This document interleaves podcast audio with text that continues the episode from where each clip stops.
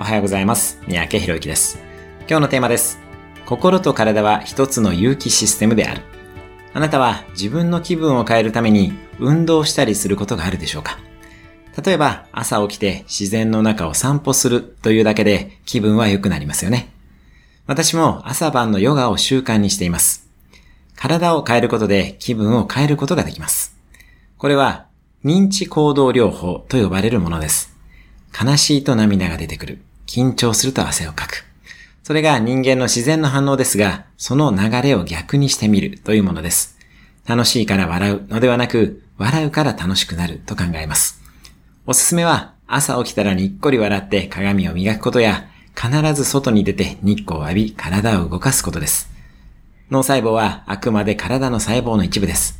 まずは体の細胞全体の状態を高めていきましょう。